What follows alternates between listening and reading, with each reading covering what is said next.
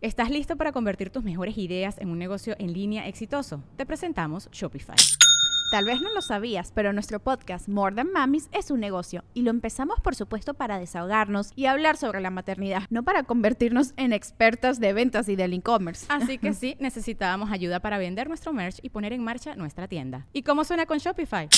Llegó otra venta. Shopify es la plataforma de comercio que está revolucionando millones de negocios en todo el mundo. Ya seas un emprendedor desde tu casa o desde donde sea, Shopify es la única herramienta que necesitas para iniciar, administrar y hacer crecer tu negocio sin dificultades. Con Shopify puedo gestionar pedidos, envíos y pagos desde cualquier lugar, brindándote toda la información y estadísticas de tus ventas al detalle. Regístrate para un periodo de prueba con tan solo un dólar al mes en shopify.com barra sonoro, todo en minúsculas Ve a shopify.com barra sonoro para llevar tu negocio al siguiente nivel. Shopify.com barra sonoro. Reportó la falla ingeniería. Después, el 5 de junio, cuando se preparaba para otra misión, se encontró con su amigo José Espinosa Fuentes.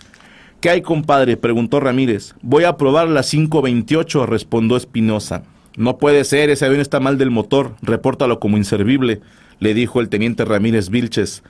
El teniente Espinosa al que por ser de gran estatura apodaban el chiquilín, dudó por un momento, pero tenía órdenes por cumplir. Se acomodó en la cabina del P-47 y arrancó el poderoso motor, el cual sonaba de manera inusual.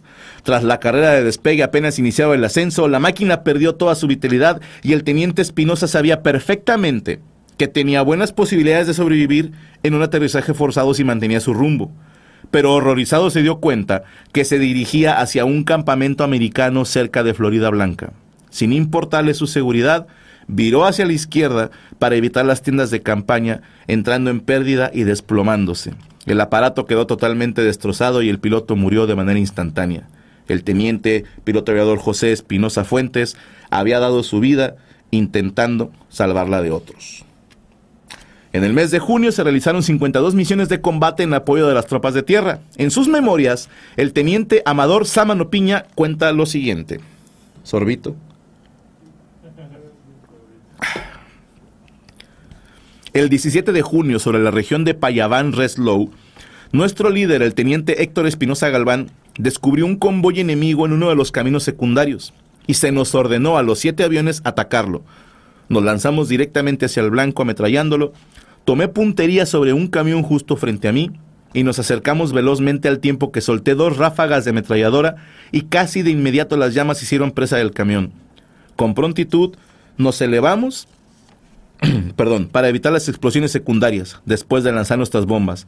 El enemigo respondió vigorosamente con fuego de armas ligeras, dañando dos de nuestros aviones. Esta misión duró de la 1.30 a las 3.45. Para quienes creen que el peligro solo estaba con pilotos y, y gente que estaba en combate, los mecánicos y gente de tierra también tuvieron la suya. Había francotiradores japoneses cerca del campamento y varias veces hubo contacto directo con el enemigo.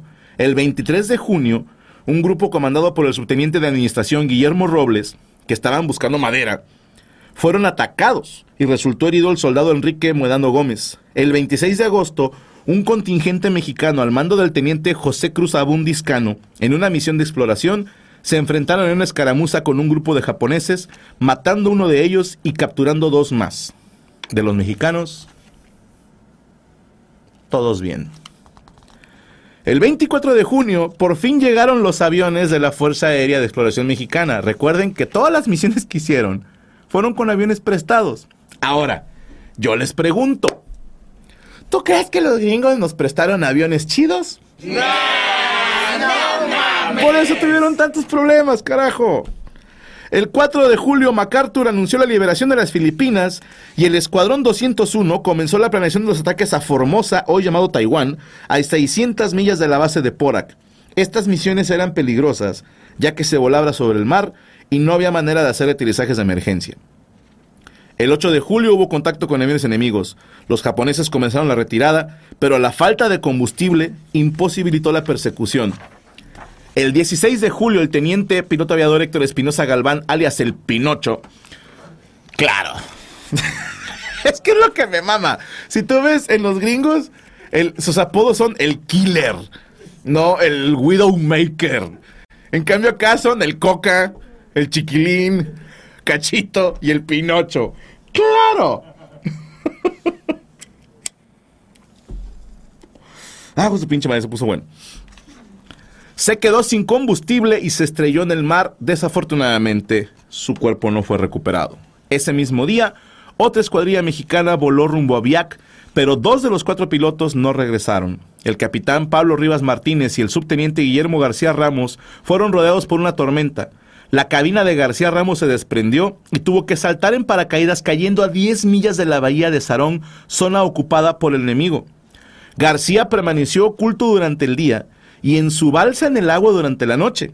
Le hizo señales a un grupo de bombarderos B-25 que pasaban por arriba de él y en uno de esos aviones volaba el mayor Larry Dennis, quien a pesar de las advertencias de que pudiera ser un engaño, regresó en un hidroavión Catalina australiano y rescató a García la tarde del 20. Eso se me hace chingoncísimo, porque ni siquiera lo conocía.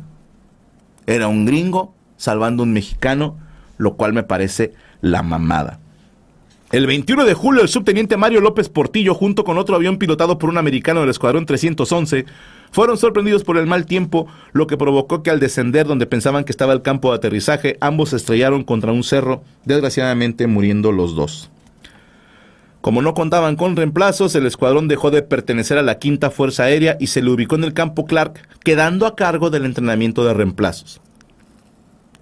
Aún así, los pilotos del Escuadrón 201 formaron parte de otra peligrosa misión de bombardeo de largo alcance a Carenco, Formosa, el 8 de agosto.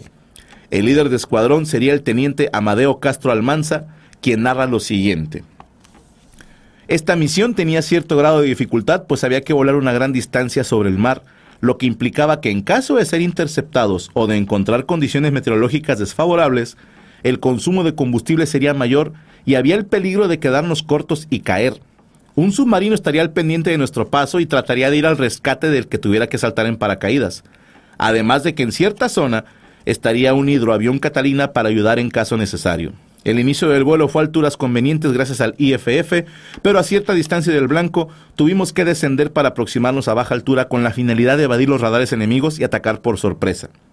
No contábamos con ninguna ayuda a la navegación y en silencio en la radio, perdóname, fue mantenido durante todo el trayecto. La experiencia que obtuve como piloto naval antes de pertenecer al Escuadrón 201 me fue de gran utilidad para conducirlo a su destino sobre esa inmensidad azul. Un factor que incrementó la dificultad de la misión fue el hecho de que para llegar hasta el blanco requeríamos de un tanque adicional externo de combustible en el vientre del avión y otro en la semiala izquierda, pudiendo transportar solo una bomba en la semiala derecha. Debido a que el combustible del tanque alar se nos iba consumiendo, el avión se hacía pesado del lado que llevábamos la bomba. Obvio, si aquí traigo combustible y aquí la bomba se va acabando el combustible, el avión se empieza a ladear. Como quien dice una llanta ponchada. ¿va? Obligándonos a ir compensando continuamente. Sobre el blanco inicié el ataque seguido por mis compañeros, pero al soltar mi bomba, el avión dio un tirón en sentido contrario a la ala que la llevaba debido al desequilibrio provocado, lo que me puso en una situación inesperada al borde de chocar contra el suelo o penetrar en la onda explosiva pude recobrar el control del avión y de inmediato alerté a mis compañeros para que previnieran esta actitud del avión. Tras la acción, nos esperaban 600 millas sobre el mar de regreso a Luzón. Que también es muy mexicano quedarte sin gasolina, güey. Siendo honestos, ¿estás de acuerdo que los gringos se hubieran llevado dos, tres tanques de reserva? Pero uno es de... Ahí lo pones en neutral en las bajadas, güey. O sea, sí llegamos, sí llegamos. De esta misión, dos aviones tuvieron que regresar antes de llegar al blanco debido a la falta de combustible. El avión del teniente Ramírez Vilches tuvo el problema de que el combustible del tanque en el ala no pasaba al motor y no podía ser expulsado de manera que tuvo que aterrizar con el viento cruzado y sobrepeso en un ala. A pesar de los esfuerzos de Ramírez por controlar la nave, al momento de aterrizar el ala derecha donde venía el tanque extra impactó en el suelo arrancándose furiosamente. Al intentar corregir, la otra ala también fue desprendida y el avión sin alas terminó su carrera hasta el final de la pista, quedando parado de nariz en un ángulo de 90 grados. Afortunadamente el piloto salió ileso. ¿Cuánto te tiene que pesar el pantalón después de ese aterrizaje, güey? Dios te bendiga, Vilches. 24 de agosto tuvieron la misión de escolta a un convoy del norte y fuimos relevados por cazas nocturnos sin nada que reportar. El 2 de septiembre el general Yamashita se rindió junto a las tropas que quedaban en Filipinas y la Segunda Guerra Mundial había llegado a su fin. El 25 de septiembre los miembros de la, de la Fuerza Aérea de Exploración Mexicana develaron un monumento a sus compañeros caídos, promovido y diseñado por el subteniente Miguel Moreno Arreola, el que participó en el primer bombardeo, el que vio caer a Cachito, el que dibujó el Pancho Pistolas. Ayudado por 10 compañeros, pudo levantar el monumento. El águila que remata el monumento fue realizada por el escultor filipino Tolentino. Tenemos la foto del monumento, ¿verdad? Del que está en Filipinas, no el de México. Nada más el de México. Sí, no, sí lo tenemos. Chécalo ahorita en chingados, se los ponemos. Ay, perdón. El 12 de octubre se entregaron los aviones al Grupo de Servicios Aéreos 45 y se preparó el regreso a casa. El Escuadrón 201 había realizado casi el doble de misiones que los otros escuadrones de la Quinta Fuerza Aérea. Se graduaron antes, con mejores calificaciones, y trabajaron casi el doble con pinches aviones defectuosos.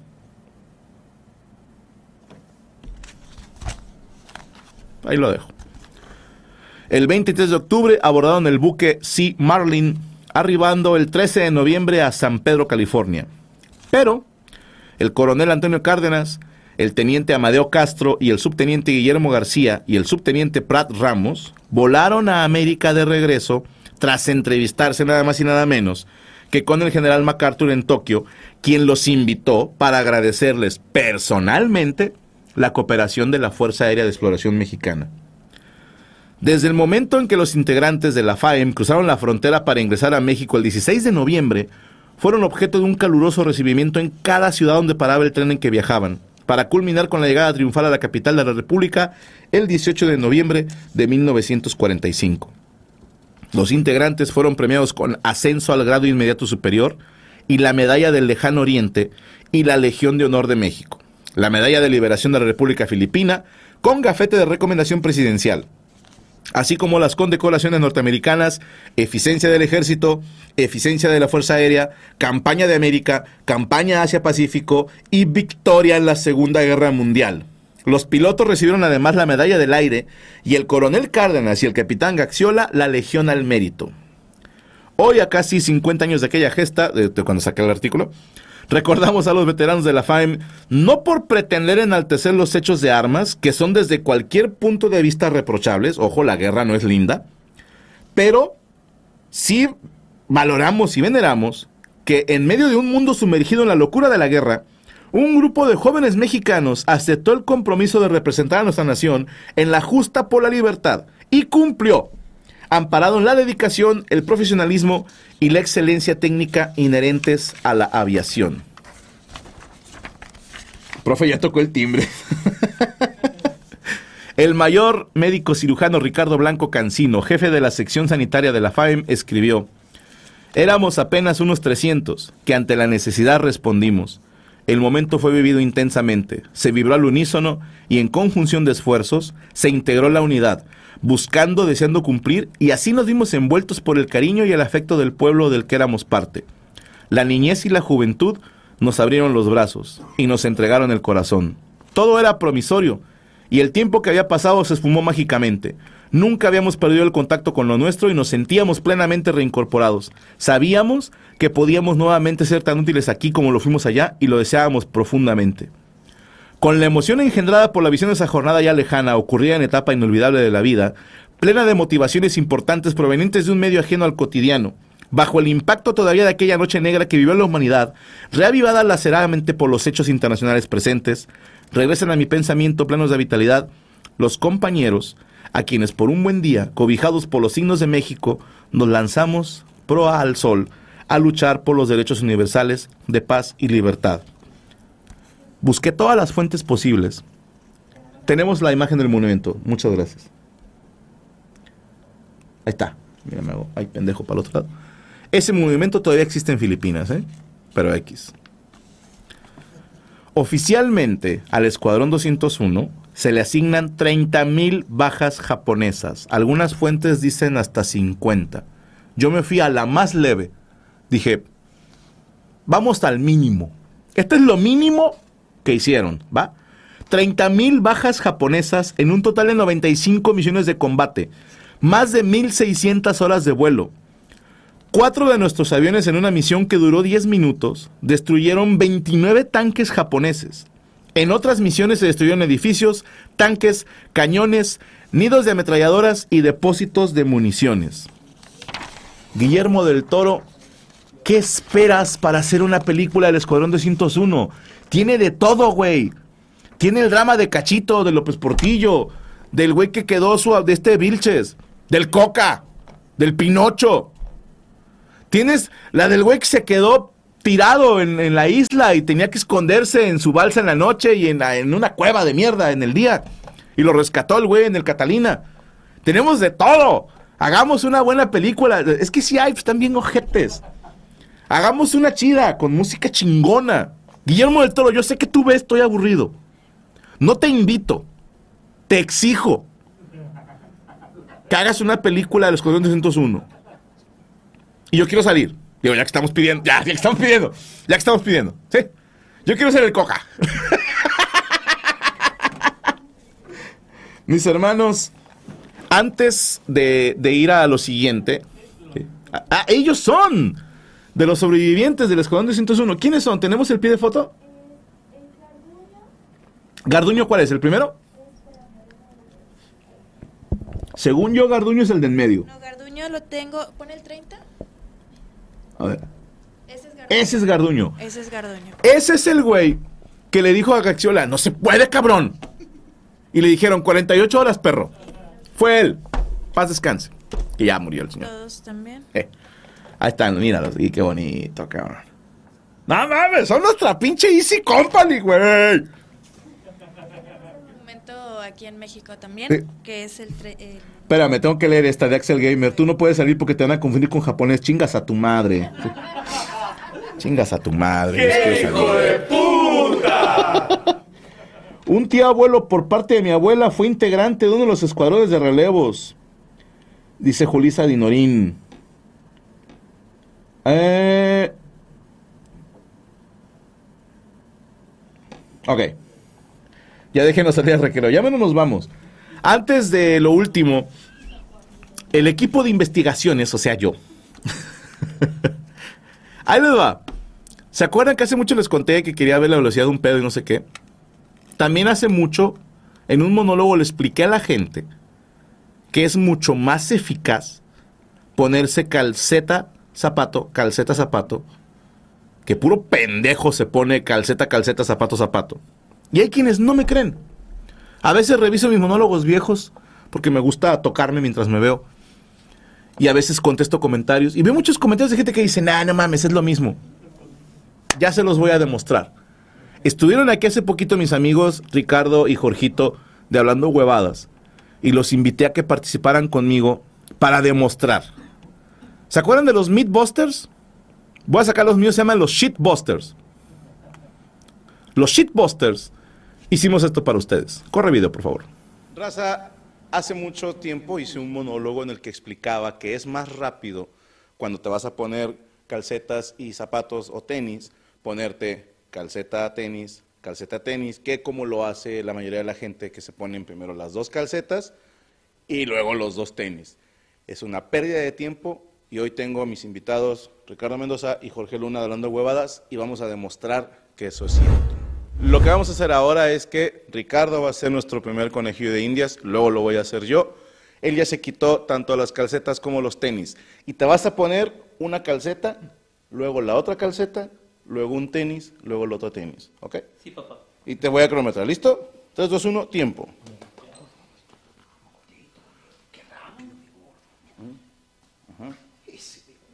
Mira, qué hijo de puta, qué ah, mira. Oh, y las dos ya son apretadas. Tiempo. 12 segundos con 75 centésimas. Ahora lo vamos a volver a hacer, pero se va a poner la calceta del tenis y la calceta del tenis. Ahora vamos a hacerlo, pero se va a poner calceta tenis, calceta tenis. ¿Listo, señor Ricardo? Sí. Corre tiempo.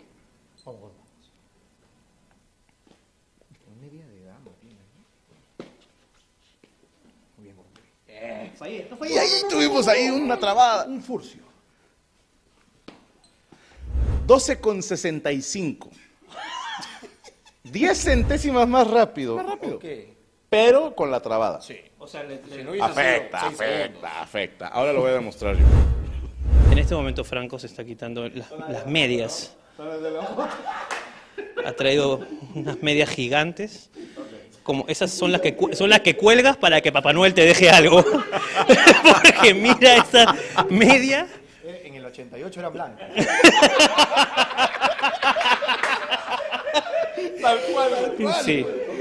Pero es que eso es humildad, Franco. Una calceta, luego la otra y luego los dos tenis. Ok, primero va una calceta, luego la otra, luego, chingo, ¿eh? Sí. La luego. ¿Listo? No, pero no vale demorarse, tienes que hacerlo bien. No, lo voy a intentar hacer rápido. Tres. Vamos. Tú concéntrate. En este momento Franco está poniéndose las medias y va a tener que hacerlo pie, pie, luego eh, el calzado pie, pie. Cambiaron los valores al medirlo. pero Gran también referencia, te cuenta- ¿Qué, qué, qué bestia, en verdad. Pero mira también, y también que tiene que ponerse la media y luego remangarla más o menos hasta los huevos. Es que son gi- 28 con 50. ¿Qué? ¿Qué es eso? Escúchame, si, era, si eres bombero, ya está quemado todo. 28 con 50. Ok, ahora, ahora vamos a hacerlo diferente. Un poco mexicano.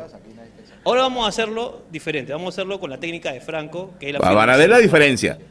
Que ya Eh. comprobamos contigo que eres 10 centésimas de segundo más rápido, incluso trabándote.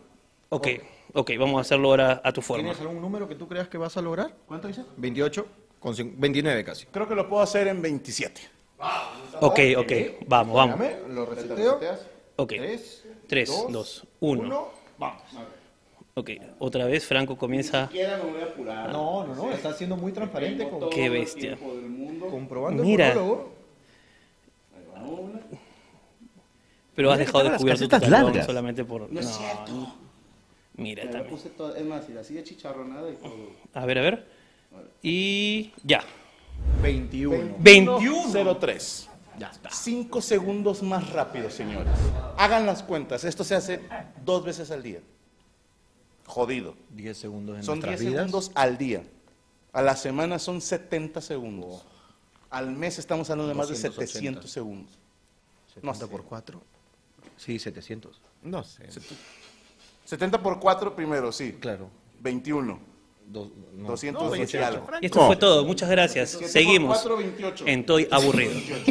Ahora, No me jodas, Franco, 12. el pasado. Eh, 280, 1200, 8 y 2, 696, un poquito de. casi 1500. 1500 segundos. ¿Cuánto es en minutos? Oh, entre 6. ¿A qué? ¿A qué? ¿Qué compromiso? Bien. Seguimos aquí, seguimos aquí en esta dinámica, tratando de demostrar algo que este, la mesa yo no entiendo de verdad.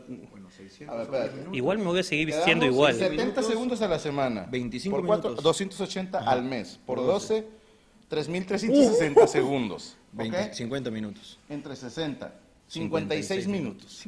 Usted está perdiendo en promedio 56 minutos al año a lo puro pendejo por no hacer caso. Me ha quedado clarísimo. Sí, Que, mira, a mí cuando por eso eres dijeron- millonario, Franco. al año, lo puro pendejo. Yo, yo me siento realizado porque a mí cuando me dijeron vas a grabar contenido con Franco, yo me imaginé esto.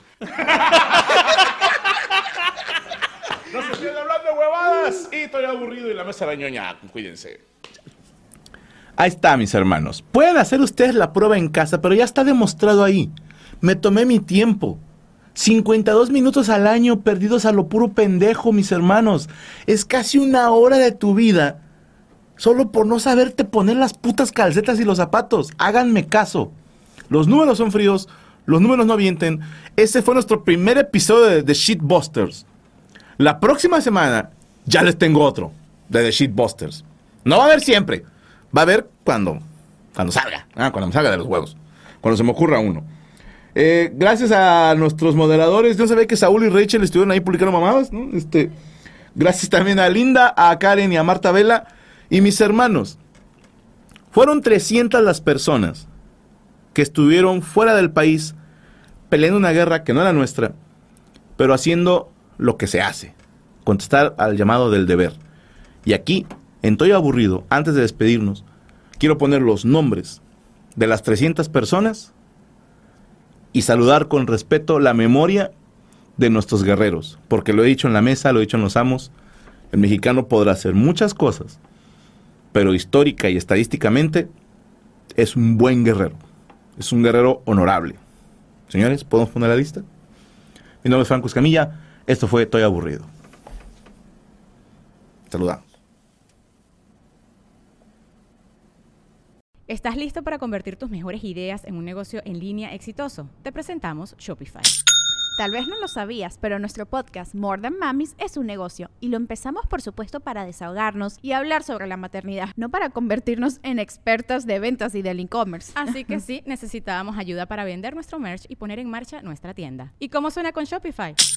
Llegó otra venta. Shopify es la plataforma de comercio que está revolucionando millones de negocios en todo el mundo. Ya seas un emprendedor desde tu casa o desde donde sea, Shopify es la única herramienta que necesitas para iniciar, administrar y hacer crecer tu negocio sin dificultades. Con Shopify puedo gestionar pedidos, envíos y pagos desde cualquier lugar, brindándote toda la información y estadísticas de tus ventas al detalle. Regístrate para un periodo de prueba con tan solo un dólar al mes en shopify.com barra sonoro, todo en Ve a shopify.com barra sonoro para llevar tu negocio al siguiente nivel. Shopify.com barra sonoro.